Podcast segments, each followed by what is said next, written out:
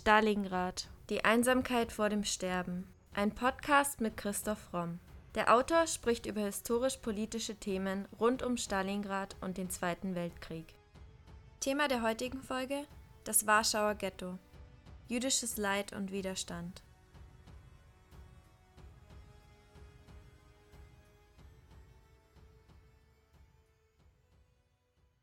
Der polnische Mediziner Ludwig Hirschfeld schrieb über sein Leben im Warschauer Ghetto Die Straßen sind so übervölkert, dass man nur schwer vorwärts gelangt.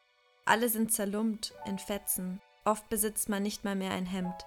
Überall ist Lärm und Geschrei. Dünne, jämmerliche Kinderstimmen übertönen den Krach. Auf den Bürgersteigen stapeln Kot und Abfälle sich zu Haufen und Hügeln. Ich sehe ungeheuer viele Männer und Frauen, die vom Ordnungsdienst gejagt werden, Alte, Krüppel und Gebrechliche werden an Ort und Stelle selbst liquidiert. Oft liegt etwas mit Zeitungen zugedecktes auf dem Bürgersteig. Schrecklich ausgezehrte Gliedmaßen oder krankhaft angeschwollene Beine schauen meistens darunter hervor. Es sind die Kadaver der an Fleckentyphus Verstorbenen, die von den Mitbewohnern einfach hinausgetragen werden, um die Bestattungskosten zu sparen. Tausende von zerlumpten Bettlern erinnern an das hungernde Indien. Grauenhafte Schauspiele erlebt man täglich.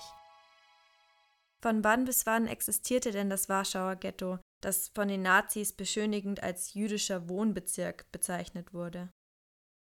Das Warschauer Ghetto existierte von November 1940 bis Mai 1943. Es war das größte aller jüdischen Ghettos in den von den Nazis besetzten Gebieten in Europa während des Zweiten Weltkriegs mit einer Fläche von rund 2,9 Quadratkilometern. Der wichtigste Punkt dort ist der Tschibowski-Platz, das ehemalige Herz der jüdischen Kultur in Warschau. Weitere bemerkenswerte Gedenkstätten sind die Überreste der Ghettomauer und des Umschlagplatzes an dem Zitat von dem Mediziner Hirschfeld ist besonders interessant, dass die Nazis natürlich unter der jüdischen Bevölkerung im Ghetto für Zwietracht gesorgt haben, indem sie den jüdischen Ordnungsdienst installiert haben. Das heißt, Juden wurden dort genötigt, gezwungen, Ordnung unter Juden zu schaffen und das hat natürlich für viel Hass und auch Gewalt gesorgt. Es gab dann auch den sogenannten Rat im Ghetto, der darüber entscheiden musste, wer auf die Deportationslisten kam und wer nicht. Und auch das kann man sich natürlich leicht vorstellen, hat für unglaublich viel Hass und Leid gesorgt. Die Lebensbedingungen im Ghetto waren katastrophal. An Lebensmitteln und Medikamenten mangelte es. Da kam die Schmuggelei auf. Einer der Schmuggler, Peresh Opoczynski, erinnert sich. Bei Nacht wurde über die Dächer der Häuser geschmuggelt, durch enge Löcher, durch Keller und sogar durch die Mauer des Ghettos selbst. Kurz gesagt, auf jede erdenkliche Art und Weise. Wer weiß, ob nicht eines Tages ein Denkmal zur Erinnerung an den Schmuggler errichtet wird, dafür, dass er sein Leben riskiert hat. Denn rückblickend wissen wir, dass er so einen großen Teil der Warschauer Juden vor dem Hungerstod bewahrte. Erschwert wurde das Schmuggeln nicht nur durch die SS-Wachmannschaften, die natürlich rund um das Ghetto kontrolliert haben, sondern auch durch die mittlerweile stark antisemitisch eingestellte nichtjüdische Restbevölkerung von Warschau, also Denunziantentum war an der Tagesordnung. Für das Schmuggeln wurden oft Kinder ausgewählt, nicht zuletzt deswegen, weil sie halt durch enge Öffnungen kriechen konnten und es wurde auch viel durch die Kanalisation geschmuggelt, durch die Abwasserrohre. Also diese Kinder sind auf gut Deutsch durch die Scheiße gekrochen, um Lebensmittel zu besorgen.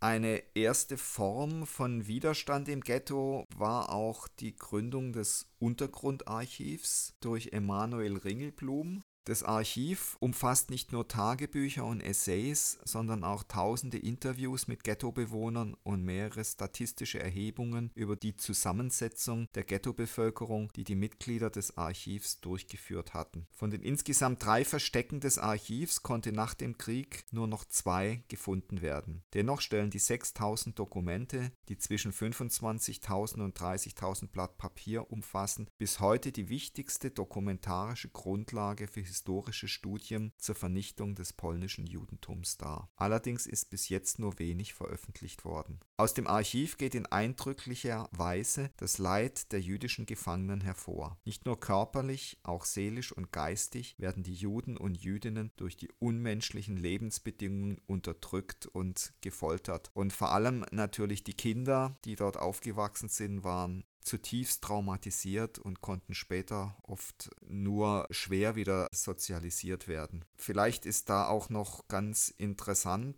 eine Szene aus dem Film Der Pianist von Polanski, der ja im Ghetto spielt. Also ich werde die Szene nie vergessen, wie ein deutsches Einsatzkommando da eine Wohnung stürmt und dann einer der SS-Soldaten einen Mann im Rollstuhl nimmt und ihn kommentarlos mit dem Rollstuhl durchs Fenster auf die Straße wirft. Der der Mann ist natürlich sofort tot. Szenen dieser Brutalität haben sich im Ghetto wohl immer wieder ereignet und man kann sich vorstellen, wie sie auf Kinder, zum Beispiel ja auch auf Polanski, der ja dort aufgewachsen ist, also der ja dort eine Zeit verbracht hat, wie solche Szenen gewirkt haben und diese Menschen lebenslang traumatisiert haben. Trotzdem haben viele Menschen im Ghetto versucht, ihr religiöses Leben, ihren Glauben sich zu bewahren. Da erinnert sich der Rabbi Shimon Huberband, in Kriegszeiten erlaubt sich eine Person viele Dinge, zu denen er in Friedenszeiten den Rabbi befragen würde. Aber tatsächlich gibt es dieser Tage kaum etwas, nach dem es sich zu fragen lohnen würde. Keine Kühe oder Hühner werden geschlachtet, es gibt kaum Milch oder Fleisch in den Häusern der Juden des Ghettos. Auf der anderen Seite gibt es Fragen, spezifisch zu Kriegszeiten. Sollte man einen Seder zum Passafest halten, wenn es keinen Wein zum Füllen der vier Becher gibt, keinen Matzot? Ist es den Schwachen und Kranken erlaubt, an Yom Kippur zu essen? Ist es den Kranken erlaubt, den Sabbat zu entheiligen? Können die Schwachen und Kranken Fleisch essen, welches nicht aus ritueller Schlachtung stammt, weil es dieser Tage so schwierig ist, an koscheres Fleisch zu kommen? Und es eine große Menge Geld kostet. Die Lebensbedingungen im Ghetto werden immer schlechter. Anfang 1942 bahnt sich langsam der Aufstand an. Irena Sendler, die sogenannte Mutter der Holocaustkinder, beschreibt folgende Erfahrung. Ich selbst wohne in der Mila-Straße 6. Am 6. September stand ich seit dem frühen Morgen am Fenster und beobachtete alles. Kein Bericht, kein Bild mag den Albtraum jenes Morgens wiederzugeben einige zehntausend ausgemergelte, verzweifelte, ungewaschene Gesichter, Mütter mit Kindern auf dem Arm, weinende Kinder, den Müttern mit Gewalt entrissen. Massen, Massen und immer wieder diese Massen, die hin und her irren, mit verzweifelten Blicken. Der Zug nimmt kein Ende, und diese Selektionen finden statt und ein Teil kehrt zurück, doch die Mehrheit, einige Zehntausend, wird zum Umschlagplatz geführt. Hintergrund für solche schrecklichen Bilder war, dass ab Juli 42 die schrittweise Auflösung des Ghettos im Zuge der sogenannten Aktion Reinhardt begonnen wurde und die Bewohner in das Vernichtungslager, also hauptsächlich nach Treblinka, verschleppt wurden. Gleichzeitig begannen die Schmuggler auch mit Waffen zu handeln und diese hinter die Mauern des Ghettos zu schaffen. Pistolen und Handgranaten wurden an der polnischen Polizei und den fremden Milizgruppen vorbei über den jüdischen Friedhof und durch die Kanalisationen eingebracht. Auch hier haben Kinder natürlich wieder eine große Rolle gespielt. Erst später wurden diese Waffen mit Hilfe der polnischen Heimatarmee, der Armia Krajowa, bezahlt. Erste Bezugsquelle für diese Waffen, ganz interessant, waren italienische Divisionen, die heimlich ihre Waffen verkauft haben, weil sie wahrscheinlich schon gesehen haben, dass der Krieg verloren war. Deutsche Besitzer von Fabriken, darunter der Inhaber der Többens-Werke, Walter Többens, förderten zusätzlich den Bau unterirdischer Bunker offiziell gegen Luftangriffe, aber in Wahrheit, weil sie inzwischen Interesse entwickelt hatten, die geplante Liquidierung des Ghettos zu verhindern. Die Bewohner des Ghettos stellten billige Arbeitskräfte für die Fabriken dar und hier sieht man wieder einen Konflikt, der sich durch die gesamte Vernichtungspraxis der Nazis zieht. Auf der einen Seite gab es die sogenannten Realisten, die die Juden als billige Arbeitskräfte nutzen wollten und die eben nicht wollten, dass die alle vernichtet werden. Und auf der anderen Seite gab es die Ideologen, für die die Vernichtung dieser Untermenschen immer im Vordergrund stand. Und da gab es immer wieder Auseinandersetzungen und Reibereien. Und zynischerweise haben später auch immer wieder Wirtschaftsleute das als Argument auch in Nürnberg benutzt, dass sie ja sich immer für die Juden eingesetzt hätten. Sie haben sich für die Juden nur deswegen eingesetzt, weil es halt billige Arbeitskräfte für ihre Fabriken waren. Das muss man ganz klar sagen. Am 14. Januar 1943 stattet Himmler dem Warschauer Ghetto einen überraschenden Besuch ab, und er ist überhaupt nicht zufrieden. Das Arbeitslager ist nicht nach seinen Vorstellungen aufgebaut. Ein Großteil der dort lebenden Juden ist nicht als Rüstungsarbeiter, sondern als Schneider und Kirschner tätig. Deshalb beauftragt er den SS-General Jürgen Stroop mit der Lösung des Problems. Er sagt zu ihm, der bisher von 500.000 Untermenschen genutzte Wohnraum muss verschwinden. Warschau war immer ein gefährlicher Herd der Zersetzung und des Aufstandes und muss auf jeden Fall verkleinert werden. Einer der Hintergründe für die Vernichtung des Ghettos und der Menschen dort war also, dass Himmler sich darüber geärgert hat, dass seiner Meinung nach sich Rüstungsfabrikanten dort zu Unrecht bereichert haben und falsch abgerechnet haben und dass er denen und auch dem zuständigen General Schindler vom Rüstungsamt eine reinwürgen wollte, indem er das Ghetto jetzt vernichten lässt. Also das muss man sich auch nochmal klar machen. Der Mann, den er sich dafür ausgesucht hat, SS-General Jürgen Stroop, hatte sich bereits vorher durch mancherlei brutalste Einsätze bewährt und Himmler hat ihn als seinen Lieblingsbarbaren bezeichnet. Jürgen Stroop wurde am 26. September 1895 als Josef Stroop in Detmold als Sohn eines Schutzmannes bzw. Polizeibeamten geboren. Er wuchs katholisch auf und arbeitete in seiner Jugend im Katasteramt, von wo er mehrere Verweise wegen unsittlichem Verhalten erhielt. Die Nähe zum Militär war bereits früh in sein Leben integriert Interessant ist, dass er sich von Josef in Jürgen umbenannt hat, nachdem sein Sohn Jürgen gestorben ist. Möglicherweise hat der Tod seines Sohnes in ihm auch einiges an Schmerz, Verbitterung und so weiter bewirkt und zu seiner Radikalisierung mit beigetragen. Das weiß man aber nicht genau, da gibt es also keine Aufzeichnungen drüber. Am 1. Juli 1932 tritt er der NSDAP bei und wird einen Monat später SS-Anwärter. Sein Interesse und auch seine Sympathien für die SS wurden womöglich durch die Uniform, die Reiterstiefel und auch durch den Elitegedanken geweckt sowie durch die Nähe zur Aristokratie und vor allem zum Militär. 1933 wird er SS-Führer in Lippe, wo er despotisch herrscht. Der damalige Regierungsinspektor Hermann Brandt schreibt von der Verbreitung von Furcht und Einschüchterung vor allem unter den Verhafteten. Auf Empfehlung Himmlers wird er schließlich zum Sturmbannführer, wodurch er mehrere Zwischendienstgrade überspringt. Also Himmler hat schon früh ein Auge auf ihn geworfen und war sehr von ihm überzeugt. Den Höhepunkt seiner Karriere erreicht er aber im April 1943, als er eben von Himmler den Befehl bekommt, den Aufstand im Warschauer Ghetto als SS- und Brigadeführer und Generalmajor der Polizei niederzuschlagen. Der Historiker Josef Kermitsch bezeichnet Stroop später als den richtigen Mann für diesen Job. Er war ein Spezialist im Ausrotten und Vernichten und er bekommt also jetzt von Himmler den Auftrag, das Warschauer Ghetto dem Erdboden gleichzumachen. Nachdem die jüdischen Bewohner sich geweigert haben, freiwillig das Ghetto zu verlassen, um in andere Lager deportiert zu werden, also sprich vernichtet zu werden. Am 23. April hatte Stroop den Befehl von Himmler erhalten, das Ghetto mit größter Härte und unnachsichtiger Hartnäckigkeit zu durchkämmen. Doch die Juden wehrten sich. Ab April 1943 begann die jüdische Kampforganisation Sidowsja Organizacja Bojowa sich zu wehren. Die Deportationen wurden tatsächlich für ein paar Tage gestoppt. Das war für die Widerständler ein großer Erfolg.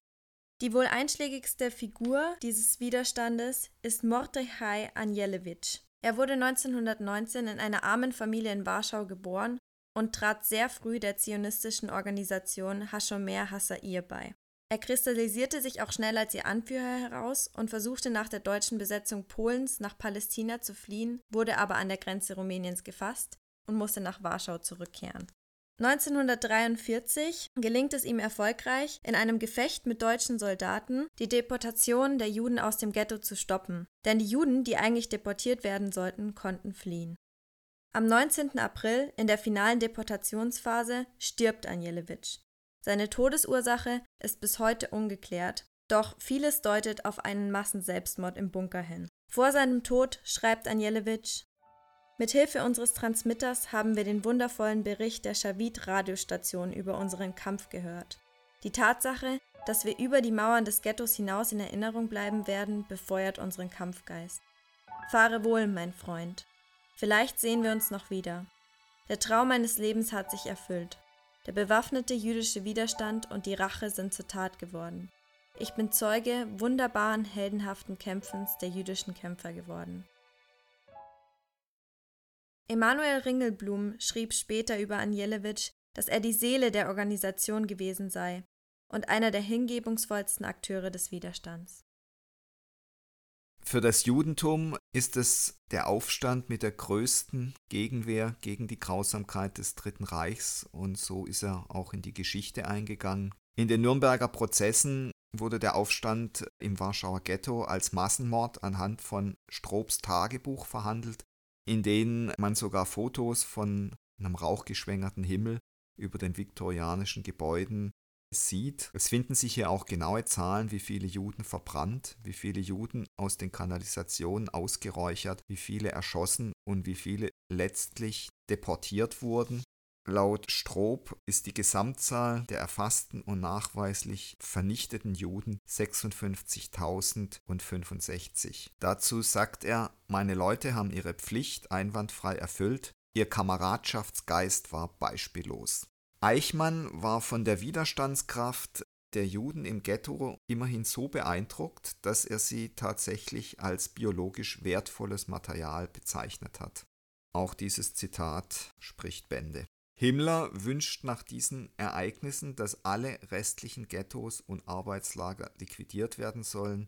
General Schindler versucht zu intervenieren, indem er die Arbeitskraft und Zähigkeit der Juden und Jüdinnen lobt und sie für die Nützlichkeit der Industrie anführt. Die Aufräumarbeiten im Warschauer Ghetto dauern über ein Jahr und diese Arbeiten wurden ebenso von jüdischen Sklavenarbeitern durchgeführt und der Fortschritt wurde durch die schlechten Arbeitsbedingungen verlangsamt. Am 29. Juli 1944 wurde berichtet, dass die Zerstörung des Ghettos nun vollständig durchgeführt sei und die jüdischen Arbeiter sollten nun auch abtransportiert werden. Zu diesem Zeitpunkt standen die Russen 20 Kilometer vor Warschau und drei Tage später brach dann der Warschauer Aufstand aus, also der Aufstand der polnischen Bevölkerung gegen die Nazi-Herrschaft. Von den verbliebenen 5.000 bis 6.000 Juden, die noch an der endgültigen Zerstörung mitgearbeitet hatten, wurden Hunderte an Ort und Stelle liquidiert, der Rest wurde zunächst nach Kutno, schließlich nach Dachau verbracht. Nur 15 von ihnen erlebten noch die Befreiung Dachaus. Nach dem Krieg wurde Jürgen Stroop von den Amerikanern gefangen genommen und im Zuge der Moskauer Deklaration an Polen ausgeliefert. Die Deklaration besagt, dass Kriegsverbrecher in jenem Land verurteilt werden müssen, in dem sie ihre Verbrechen verübt haben. Im Warschauer Gefängnis führt Stroop Gespräche mit dem Widerständler Kasimir Moscharski, die später berühmt werden und als Buch unter dem Titel Gespräche mit dem Henker veröffentlicht werden. Stroop wird am 6. März 1952 gehängt. Die Ereignisse im und um das Warschauer Ghetto haben auf beiden Seiten tiefe Furchen hinterlassen. Einigen Mitgliedern des jüdischen Widerstandes, denen es gelang, sich vor den Deportationen nach Dachau zu entziehen, erhielten linke Jugendgruppen wie Hashomer Hassair und Habonin Dror am Leben, die bis heute existieren und sich über die ganze Welt verstreut finden.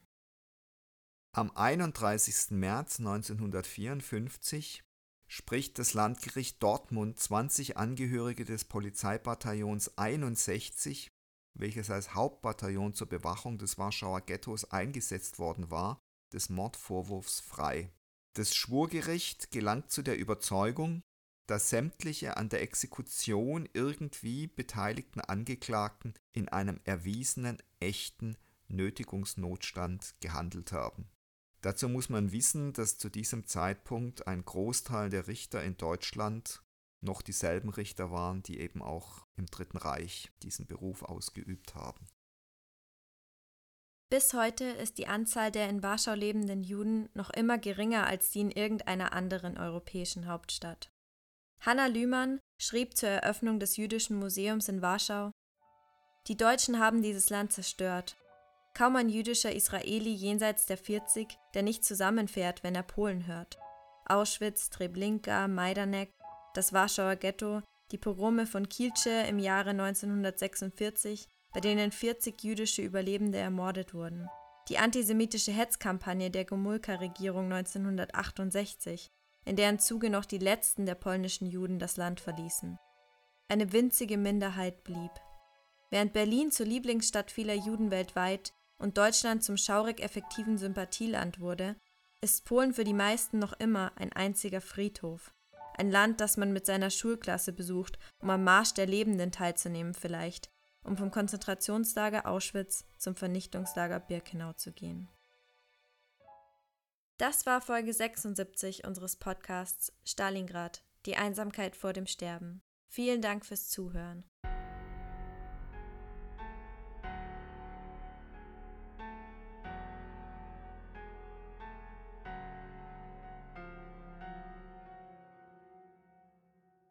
Wenn euch unser Podcast gefällt, würden wir uns sehr freuen, wenn ihr uns mit dem Kauf unserer Bücher unterstützt.